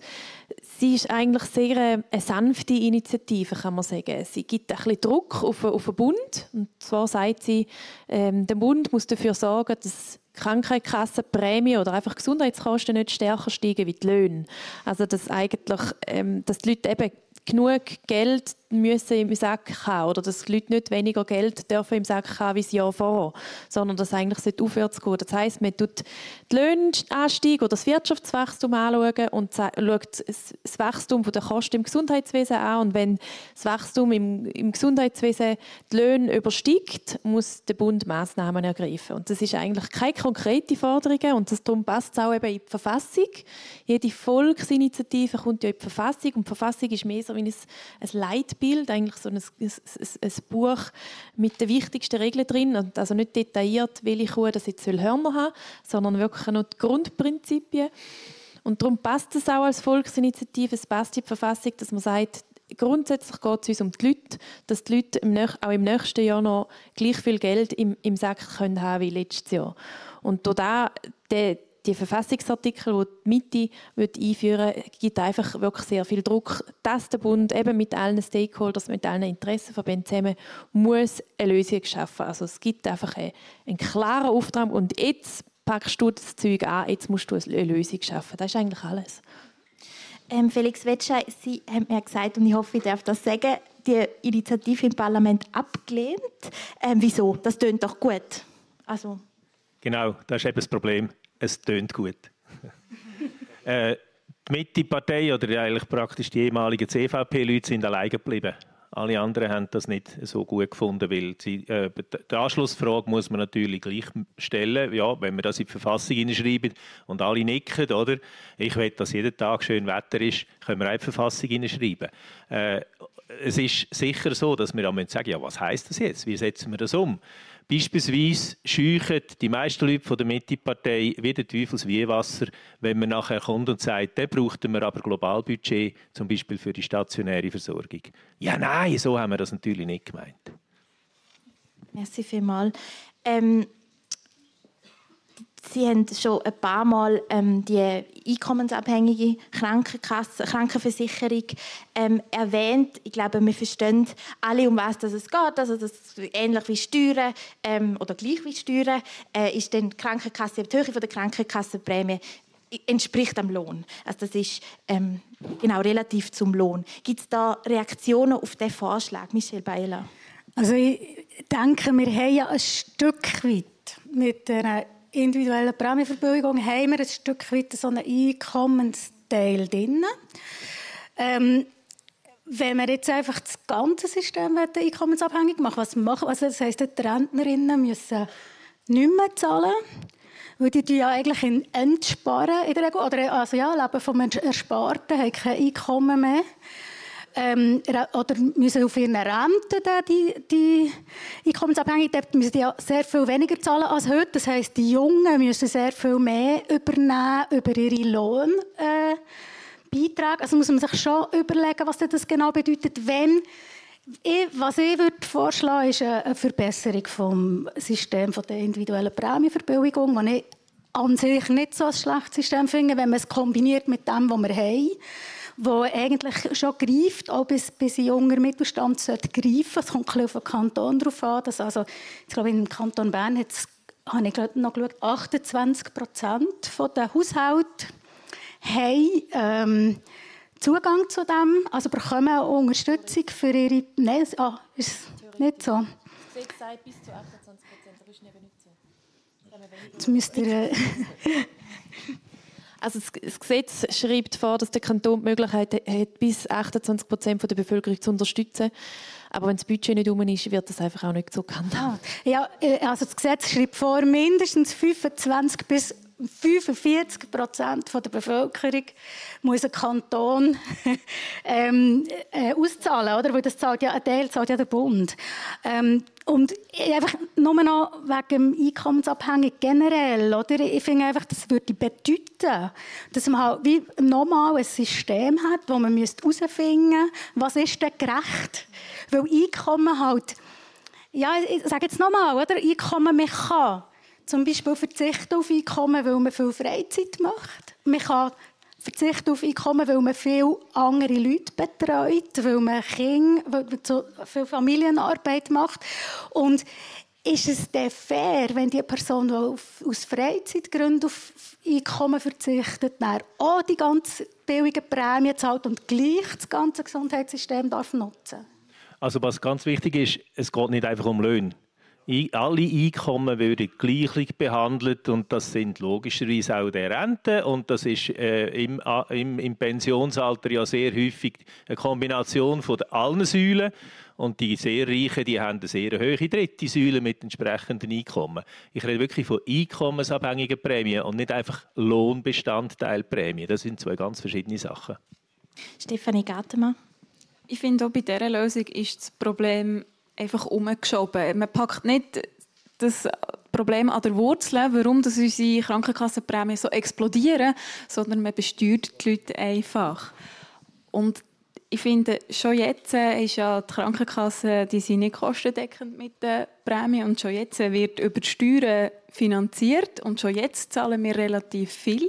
Und das heißt, es wird vor allem wieder der Mittelstand getroffen. Und das finde ich einfach nicht die Lösung, weil der ist schon jetzt betroffen, der muss schon jetzt am meisten zahlen. Man kann natürlich sagen, wir besteuern nur die ganz Reichen besteuern, aber die gehen dann vielleicht einfach weg oder wir machen einfach alle arm. Das finde ich auch nicht die Lösung vom System. Im Moment sind ja genau die betroffen, die eben gerade etwa bei 29 Prozent im Kanton Bern sind, oder? Also die, die noch 28 Prozent Ärmere haben, die sind, die, die sind am dümmsten dran. Die sind gerade knapp oben an dieser Grenze, dass sie von dieser Prämienverbilligung profitieren. Und wir haben es heute Abend schon zwei, dreimal gesagt. Prämienanstieg ist tatsächlich in den letzten Jahren viel steiler gegangen als die allgemeinen ähm, Einkommensmöglichkeiten und die allgemeine Wirtschaftsentwicklung. Die Gründe haben wir auch ein paar ähm, angesprochen und es wird auch nicht gerade so schnell ändern.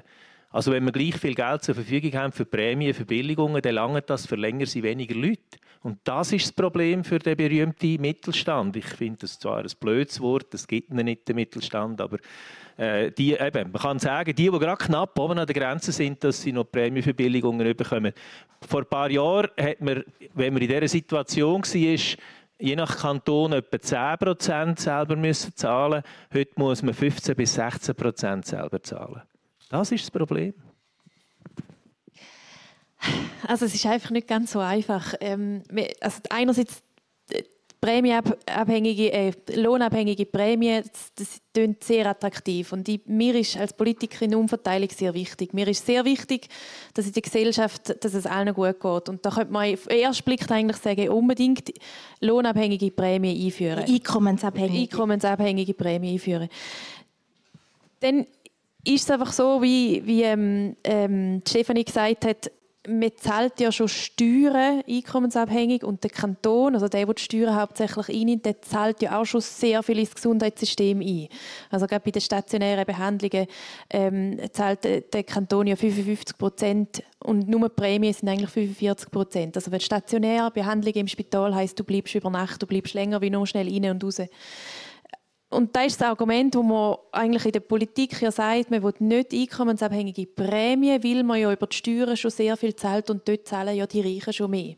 Es ist aber auch Aufgabe natürlich von der Politik, eben zu schauen, geht die Cherry in der Gesellschaft auseinander, also wird die Reichen immer reicher, werden die Ärmer immer ärmer und sobald das der Fall wäre, sehe ich da ein Gebungsinstrument, um die Gesellschaft wieder zusammenzuführen eigentlich. Dann haben wir noch Prämienverbilligungen und das ist eine kantonale Angelegenheit. Der Bund schreibt vor, dass jeder Kanton soll Prämienverbilligungen zahlen soll.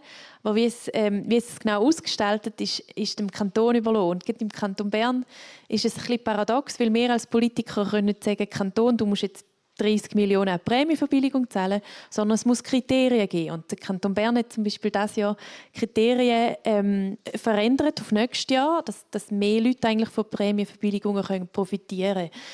Und ein anderer Kanton macht einfach Prämienverbilligung gemäß Prämie. Also wenn Prämie steigt, gibt es mehr Prämienverbilligung. Also da ist der kantonliche Geist extrem aktiv.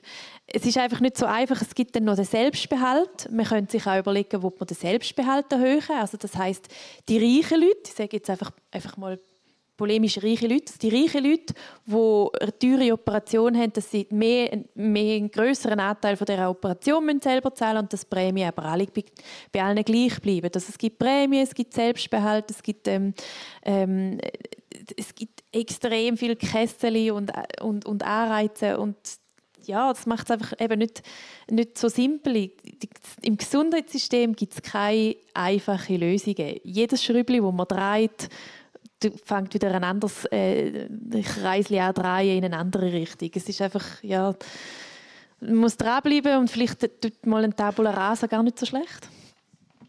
Merci vielmals. Bevor wir zu den Fragen übergehen, möchte ich noch schnell ähm, Stefanie Gattemann ähm, fragen. Sie haben es schon ein paar Mal erwähnt und Sie haben es auch im Vorgespräch vorgeschlagen, ähm, dass Grundversicherung eigentlich nur die absoluten Grundbedürfnisse soll decken. Sind im Vorgespräch haben Sie gesagt Schutz von Lieb und Leben. Ähm, das entspricht ja ein der Idee von der Budgetkrankenkasse, von der FDP. Was sind da so Ihre Vorstellungen? Das muss man natürlich konkret ausarbeiten. Oder? Was, was heisst Lieb und Leben? Das ist auf einmal ein Rechtsbegriff, der sehr unbestimmt ist.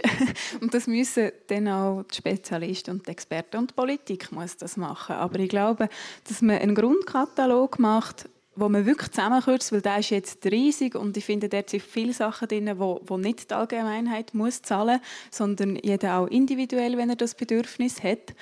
Darum würde es wirklich zusammengekürzt werden und nachher soll man es selber zusammenstellen Also wenn ich zum Beispiel weiss, ich habe ein risikohaftes Hobby, dann kann ich mich für andere Sachen mehr versichern und finde zum Beispiel eine Brille, das brauche ich nicht, versichere mich für das nicht und so weiter. Dass man wirklich dort viel Eigenverantwortung hat und die Leute selber zusammenstellen können, was brauche ich. Und ich glaube, das ist ein, ist ein wichtiger Ansatz, dass wir mehr auf Eigenverantwortung setzen. Ähm, wir haben vorher kurz darüber geredet, dass ähm, wie krank dass man ist, auch ein bisschen mit der ja, mit der sozialen Situation, wo man drinnen lebt. Also je ärmer zum Beispiel dass man ist, desto kränker ist man zum Teil. Bei so einem Vorschlag sind da nicht Ungleichheiten und Ungerechtigkeiten vorprogrammiert.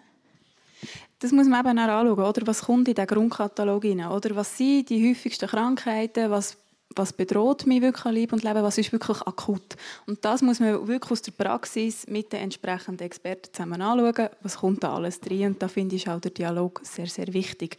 Darum finde ich, dort kann man sehr auch die Ungleichheiten, die es könnte geben, das sehe ich auch, ähm, verhindern und dass das nicht zu dem kommt. Aber es sind nicht nur Krankheiten, die Leib und Leben bedrohen, die einem davon abhalten, dass man produktiv ist im Arbeitsleben und ein gutes Einkommen erzielen kann. Und ich glaube, das ist schon ein Punkt, den man wirklich anschauen muss. Äh, Armut, das wissen wir aus, aus, aus, aus verschiedensten Studien, Armut ist einerseits häufig eine Folge von, von gesundheitlichen Problembeeinträchtigungen. Und es ist gleichzeitig auch so, dass Menschen, die mit wenig Geld leben müssen, auch viel häufiger krank werden. Also sie auch viel häufiger gestresst haben. Äh, das sind verschiedene Sachen. Das kann, das kann zu einem extrem schwierigen Teufelskreis werden. Und ich finde, jedes System, das das nicht macht, ich finde, die Hauptumverteilung muss passieren. Nicht von reich zu arm. In einem Gesundheitssystem, da, bei diesen Prämien, was wir machen, ist, es muss von krank äh, von, von, gesund zu krank muss die Hauptumverteilungsidee sein. Und das ist, finde ich, da hier in dem System, das wir haben, ist es da. Und wer gesund ist, der hat die Möglichkeit, eben können, äh, ein Einkommen zu erzielen. Wer das nicht ist, der hat es nicht. Und, und ich finde, jedes System, das das, das, das aushebelt, das in den USA hat man es gesehen, die haben so ein System, das nur die Grundbedürfnisse abdeckt. Es ist eines der teuersten Systeme inzwischen und es ist eines, das nicht gut funktioniert. Genau. Die USA gehört weltweit zu den Ländern mit dem grössten Abstand zwischen Reich und Arm. Wenn wir wollen, dass der Abstand zwischen Reich und Arm grösser wird, dann müssen wir das einführen. Genau, ich möchte dir noch schnell das Wort geben und dann öffnen wir. Man weiß ja, was in Amerika nicht gut läuft. Und ich glaube, genau da kann man heranschauen und das System schließt das überhaupt nicht aus. Oder? Was, was sind die Risiken, in welchen Berufsfeldern liegen auch die Risiken, wenn ich es gestageln kann. Und da hätten wir jetzt wirklich die Möglichkeit, herzuschauen und miteinander einen Kompromiss finden und zu sagen, was gehört dort rein, wo sind die Risikogruppen, was müssen wir versichern und was braucht es wirklich nicht. Weil ich glaube, da sind wir uns einig, dass in diesem Grundkatalog wirklich Sachen drin sind, die nicht müssten sein. Also ich weiß nicht, was drin ist, was nicht sein soll. Ich weiß, dass es Sachen gibt, die zu teuer gemacht werden. Wir haben heute einen Anreiz, dass man, ein, äh, dass man auch noch mal einen Untersuch mehr macht, noch mal ein Medikament mehr verschreibt, obwohl es für die Gesundheit von dem konkreten Mensch gar keinen Gewinn bringt. Rund 20 Prozent, da ist sich die Fachwelt einigermaßen einig, von dem, was man macht, müsste nicht sein und es hat überhaupt keinen gesundheitlichen Nachteil für den Menschen, für den Patienten, für die Patientin. Dort müssen wir ansetzen. Aber der Katalog, der heute in der Grundversicherung ist, bitte nicht anlangen. Gibt es Fragen aus dem Publikum?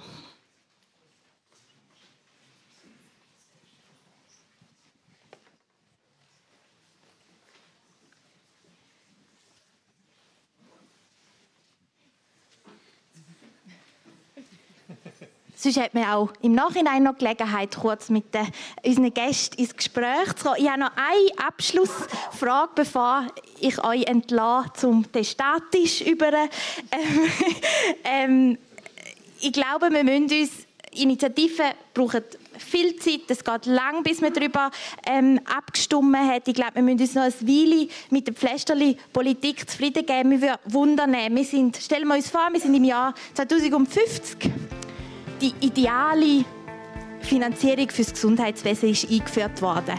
Wie sieht das aus, Michel Beiler? Die ideale Situation.